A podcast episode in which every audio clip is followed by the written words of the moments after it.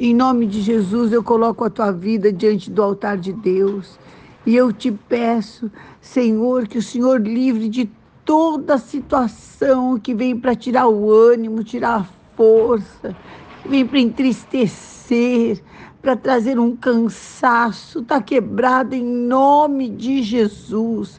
O sangue de Jesus tem poder. Eu te cubro com a bênção de Deus e coloco sobre a tua vida esta palavra, que o próprio Espírito Santo te dirigirá no caminho certo, aonde a tua vida será protegida, da tua família e aonde você for, Deus te dará vitórias. Receba este poder em nome de Jesus. Amém.